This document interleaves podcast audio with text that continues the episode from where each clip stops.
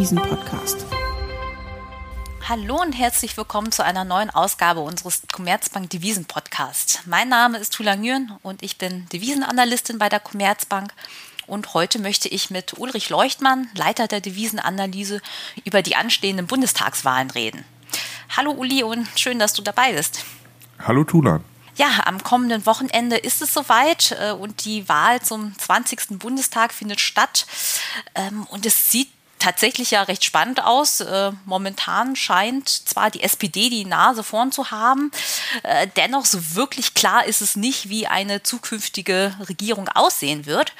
Ich denke, das Einzige, was sie sagen lässt, ähm, ist, dass keine Partei alleine regieren wird können, sondern es wird wieder eine Koalition geben aus irgendeiner Dreier- oder Zweierkombination aus CDU, CSU, SPD, Grünen, FDP und vielleicht den Linken. Ähm, aber von dieser Spannung ist bislang nicht so viel an den Finanzmärkten, speziell auch an den Devisenmärkten zu sehen. Also ich habe bislang zumindest nicht mitbekommen, dass die Euro-Wechselkurse großartig auf Nachrichten rund um die Wahlen reagiert haben. Ähm, wir haben in den vergangenen Jahren aber doch schon immer mal Wahlen in Europa gesehen, die den Euro deutlich bewegt haben. Zum Beispiel die Präsidentschaftswahlen in Frankreich äh, 2017. Was meinst du dazu? Sind die Bundestagswahlen relevant oder nicht für die Euro-Wechselkurse? Beziehungsweise welche Aspekte sind relevant vielleicht? Naja, wahrscheinlich wird es keinen allzu großen Effekt haben, ne? weil, weil letztendlich ja doch äh, Programme der Parteien sich nicht so weit unterscheiden, dass wir hier eine völlig neue äh, Politik sind. Ich kann mir allerdings schon vorstellen, dass wir ähm, Reaktionen der Euro-Wechselkurse sehen in so einem mittleren Bereich. Also, dass es so dramatisch wird wie nach den äh, französischen Wahlen vor einigen Jahren, als äh, der Euro da eine erhebliche Rallye hingelegt hat, glaube ich nicht, aber dass es jetzt völlig spurlos am Devisenmarkt vorbeigeht, das muss auch nicht sein. Äh, und deshalb glaube ich schon, dass, dass es sich lohnt, mal darüber nachzudenken, welche Ergebnisse, welche Wirkungen auf die Euro-Wechselkurse haben werden. Ja, ich glaube, es liegt wahrscheinlich auch daran, dass das, was wirklich relevant ist für die Devisenmärkte, gar nicht mal so im, im Fokus steht dieses Wahlkampfes. Also ich erinnere mich an die Wahlen in Frankreich vor vier Jahren. Da stand die Europapolitik der Spitzenkandidaten ja gefühlt sehr stark im Vordergrund und hat deshalb vermutlich auch so eine große Welle an den Finanzmärkten geschlagen. Während es jetzt bei den Bundestagswahlen gefühlt eher um innenpolitische Themen geht, also in meiner Wahrnehmung.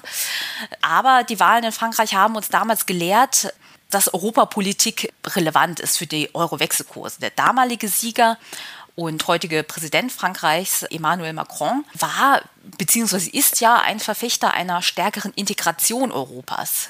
Unter anderem schlug er damals vor, einen Euro-Finanzminister einzusetzen, was ja dahingehend verstanden wurde, dass man sich stärker in Richtung einer Fiskalunion bewegt. Und tatsächlich hat der Euro, als absehbar wurde, dass Macron die Wahl gewinnen würde, deutlich zugelegt. Also wenn wir uns Euro-Dollar anschauen, beispielsweise, da sind wir von Anfang 2017 bis Frühjahr 2018 von Niveaus um 1,05 auf knapp über 1,25 gelaufen. Also gut 20 Cent. Das ist ordentlich, würde ich sagen. Klar, du sagst jetzt, das werden wir dieses Mal nicht ähm, sehen, aber ja, wenn, wenn wir uns jetzt auf das Thema Europapolitik fokussieren. Ähm, was meinst du, wie, wie stehen da die Parteien in Deutschland zu und was könnte das dann mittel- bis langfristig für den Euro heißen? Ja, genau. Also keine, keine unmittelbare Reaktion des Devisenmarktes, aber doch, wenn es dann Politikwechsel gibt, vielleicht eine langfristige Reaktion. Das glaube ich auch. Und in diesem Punkt unterscheiden sich die Programme der Parteien ja schon sehr deutlich. Ja, also die CDU äh, ist klar positioniert auf die Richtung keine weitere Vergemeinschaftung von Fiskalpolitik im Euroraum. Ähm, die, die SPD und die Grünen sind für dieses Thema viel offener. Also könnte man sich gut vorstellen, dass es je stärker der Einfluss von SPD oder Grünen wäre in einer zukünftigen Bundesregierung, so sein würde, dass Deutschland vielleicht eher zu einem Treiber einer weiteren fiskalischen äh, Union kommen würde und nicht Bremser wäre, sondern da vielleicht sogar eher Antreiber. Und ähm, dazu kann man jetzt stehen, persönlich wie man will, ob das an sich gut oder schlecht zu beurteilen ist, das mag jeder für sich selber entscheiden.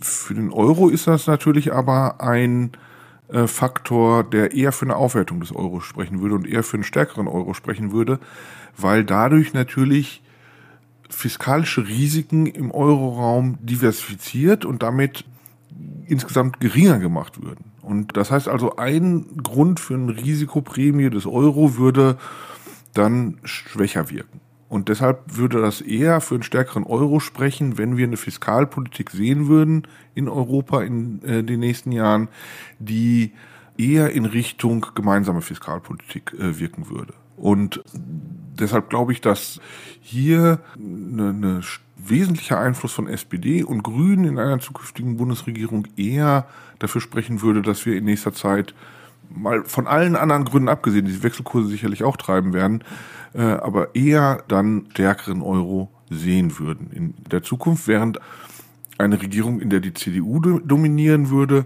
jedoch sicherlich sehr eindeutig dafür äh, stehen würde, dass wir keine Vergemeinschaftung der Fiskalpolitik in Europa bekommen würden. Das heißt also, das Risiko von Finanzkrisen irgendwann in der Zukunft in einem einen oder anderen Land äh, würde dann nicht diversifizierbar sein und das würde dann also für eine höhere Risikoprämie für einen Euro sprechen, also eher für einen schwächeren Euro. Hm. Ähm, jetzt ist Europapolitik der eine Punkt, also ähm da, wie du schon gesagt hast, könnte man dann erwarten, dass der Euro tendenziell aufwerten würde, wenn ja, SPD und Grüne stärkere Regierungsbeteiligung haben und andersrum, wenn äh, CDU, CSU und wahrscheinlich auch FDP eine stärkere Regierungsbeteiligung haben, dann äh, würde Euro eher äh, negativ reagieren. Ähm, jetzt haben wir aber auf der anderen Seite auch die Wirtschaftspolitik, wo sich natürlich die Parteien auch unterscheiden. Und da könnte man ja argumentieren, dass äh, insbesondere eine liberalere äh, Regierung, das heißt vor allem äh, unter einer Beteiligung der FDP, das Wirtschaftswachstum begünstigen würde, was dann tendenziell positiv für den Euro sein könnte. Ja, ich glaube, es geht gar nicht unbedingt um, um Wirtschaftswachstum. Da müssen wir vielleicht gleich nochmal noch mal getrennt darauf eingehen. Aber sagen wir so, eine äh, marktfreundliche äh, Regierung ist ja typischerweise ein Signal für eine, die äh, entsprechende Währung, dass sie eher stärker geht, weil dann äh, Kapital in dem Land typischerweise rentierlicher wird und das ist ein Argument, dass mehr Kapital in das Land fließt und das ist dann wieder ein Argument, dass die entsprechende Währung aufwertet. Deshalb sehen wir ja roundabout, dass eher marktfreundliche Regierungen äh, einhergehen mit einer Aufwertung einer Währung und eher sozialer orientierte äh, Regierungen eher äh, mit einer Abwertung einer Währung. Jetzt muss man allerdings sagen, ich meine, wir reden jetzt hier von Deutschland und das ist halt nur ein Teil des Euroraums. Und deshalb ist natürlich auch so, dass dieser Effekt nur sehr gedämpft wäre. Also was in Deutschland Wirtschaftspolitik ist, ob das jetzt wirklich Kapitalströme in den Euroraum hinein äh, auslöst oder nur innerhalb des Euroraums, das ist halt eh die Frage. Und die andere Frage ist halt, wir sind halt auch in einer Situation, in der wir eh ablesbar an den niedrigen realen Renditen im Grunde eine Kapitalschwemme haben. Und deshalb ist also dieses Argument, ist äh, Kapital hier oder da rentierlicher, sicherlich noch immer relevant, aber nicht so relevant. Und weil es halt nur Deutschland betrifft und nicht den gesamten Euroraum eh von geringerer Relevanz. Also dieser Faktor ist vielleicht nicht null, aber ich glaube, der ist sehr gering und deutlich geringer als dieses Argument Europapolitik. Und der andere Punkt, den du angesprochen hast, Wirtschaftswachstum, naja, es ist halt auch so, es kommt natürlich auch ein bisschen darauf an, ob eine Regierung eine expansive oder eine restriktive Fiskalpolitik fährt. Ich glaube aber, dass momentan es eher so wäre, weil wir halt in einer Phase sind, wo wir immer noch, sagen wir mal, in der Anpassungsphase nach der, nach der Corona-Rezession sind, dass eine expansive Fiskalpolitik insgesamt, sei es über Steuersenkungen oder über äh, höhere Staatsausgaben, im Grunde ein positives Argument wäre für den Euro, äh, weil das Nachfrage schafft und damit schafft es halt auch äh, höheres Wirtschaftswachstum und das ist dann etwas, was äh, für den Devisenmarkt sicherlich ein Argument wäre, äh, den Euro vielleicht etwas stärker zu handeln. Aber wie gesagt, alle diese Argumente sind sehr gering, weil es geht nur um Deutschland und beim Euro geht es halt um den gesamten Euroraum. Ja, das stimmt. Ähm, wobei man aber auch sagen muss, ähm, Deutschland ist das größte und vermutlich wirtschaftlich wichtigste Mitgliedsland ähm, der EU. Und ich habe einen Zeitungsartikel gesehen, der den schönen Titel hatte, äh, Deutschland wählt den Anführer der Europäischen Union. Das heißt, auch Außenpolitisch ist die Rolle der deutschen Regierung ähm, natürlich sehr entscheidend, denke ich. Also ich denke da beispielsweise an, an einen möglichen Konflikt mit China. Äh, wir haben ja unter der Regierung Trump gesehen, ähm, dass je nachdem, wie man diesen Konflikt fährt, dass das durchaus Auswirkungen auf die Wirtschaft und den Wechselkurs ähm, haben kann. Also in dem US-chinesischen ähm, Handelskonflikt haben wir gesehen, dass der Dollar doch eher stärker gegangen ist. Ja, und ich denke, wie die Parteien äh, in Deutschland beziehungsweise dann die zukünftige Regierung zu solchen außenpolitischen Themen steht, ist ja auch etwas, auf das man schauen sollte.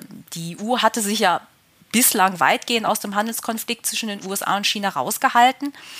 Und äh, wie ich das sehe, ist dieser Konflikt auch unter der neuen äh, Biden-Regierung nicht komplett beigelegt.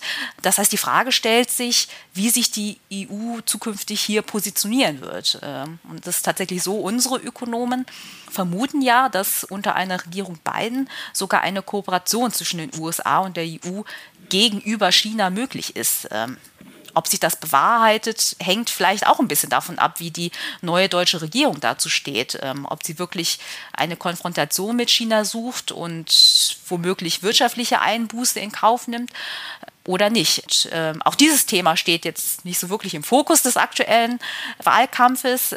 Aber ähm, zumindest habe ich jetzt gesehen, zum Beispiel äh, eine Studie des Mercator-Institut, die zu dem Fazit gekommen sind, dass unter den Grünen und der FDP eventuell eine härtere Gangart gegenüber China möglich wäre. Äh, beide betonen beispielsweise die Autonomie Hongkongs und Menschenrechtsverletzungen und wollen auch Taiwan unterstützen. Das heißt, unter einer stärkeren Regierungsbeteiligung dieser Parteien, ja, auch hier eher wieder lang, mittel- bis langfristig, könnte, könnte das doch relevant werden für den Euro, denke ich. Ja, obwohl das mit der Richtung mir ehrlich gesagt nicht so ganz klar ist. Denn in den USA war es ziemlich einfach. Ich meine, äh, wenn die USA Strafzölle auf Importe aus China äh, erheben, dann ist klar, dann konsumiert der US-Konsument und damit die Welt insgesamt mehr US-Güter und das ist positiv für den Dollar. Und das hatten wir ja auch äh, in den letzten Jahren der Trump-Regierung gesehen, ja, einen starken Dollar weil absehbar war, dass vielleicht langfristig die Nachfrage nach US-Gütern höher sein wird, weil die Amerikaner mehr US-Güter kaufen und weniger chinesische Güter. Man mag mit dieser Sichtweise übereinstimmen oder nicht, aber ich glaube, das war der wesentliche Treiber dafür, dass wir einen starken Dollar gesehen haben. Die Annahme, dass es so kommen könnte. Ähm, bei Europa ist das natürlich ein bisschen anders. Ich meine, Europa ist exportiert sehr viele Waren und, und, und, Dienstleistungen nach China und äh, wenn wir jetzt also einen Handelskonflikt zwischen Europa und China sehen würden, ist mir nicht ganz klar. Natürlich könnte man dann auch sagen, ja, die Europäer äh, würden dann weniger chinesische Waren kaufen. Andererseits kaufen dann aber auch die Chinesen weniger europäische Waren. Also man müsste dann natürlich sehen, wie so ein Handelskonflikt in, in äh, Wahrheit aussehen würde, welche Auswirkungen auf, er auf die Gesamtheit der europäisch-chinesischen Handelsströme hätte. Und äh, deshalb ist also, sagen wir mal, die Vorstellung einer härteren Gangart Europas, wenn Grüne und FDP in einer neuen Bundesregierung eine Rolle spielen, sicherlich berechtigt. Nur die Auswirkungen auf den Euro, da kommt es halt dann darauf an, wie denn so ein Handelskonflikt im Detail aussehen würde. Ich glaube, das ist dann wirklich nach der Bundestagswahl also am nächsten Montag noch nicht wirklich absehbar. Und deshalb glaube ich, ist das ein Effekt, der relevant werden könnte den wir aber im Vorhinein kaum abschätzen können. Deshalb glaube ich auch, dass diesen Aspekt der Devisenmarkt momentan noch nicht so richtig gut handeln kann. Hm, ja, klar, das, das macht definitiv Sinn. Ähm, ja, also liebe Zuhörer, Sie haben gehört, äh, auch wenn der Devisenmarkt bislang kaum bis gar nicht auf die Bundestagswahlen reagiert hat, heißt das nicht, dass das Ergebnis vollkommen irrelevant äh, für den Euro ist, äh, beziehungsweise sein wird. Klar, die für die Währung wichtigen Themen wie Europapolitik oder Außenpolitik stehen momentan nicht im Fokus des Wahlkampfes. Das könnte ein Grund sein, weshalb wir bislang keine Marktreaktion gesehen haben oder wahrscheinlich dann auch kurzfristig keine sehen werden. Aber klar ist, dass mittel- bis langfristig die neue Regierung zu diesen Themen Stellung beziehen wird. Und dann ist eventuell schon vorstellbar, dass auch der Euro darauf reagiert. Ähm, ja, das wäre meine Zusammenfassung. Hast du dem noch etwas hinzu, hinzuzufügen, Uli? Mm, außer nichts, außer dass ich sehr gespannt darauf bin, wie es ausgeht und dass wir aber wahrscheinlich auch noch eine ganze Weile warten werden, um dann zu sehen, welche Regierung denn tatsächlich rauskommt. Also das werden wir ja noch nicht am Montag sehen und deshalb wird, glaube ich, jede Reaktion des Devisenmarktes letztendlich noch nicht endgültig sein können.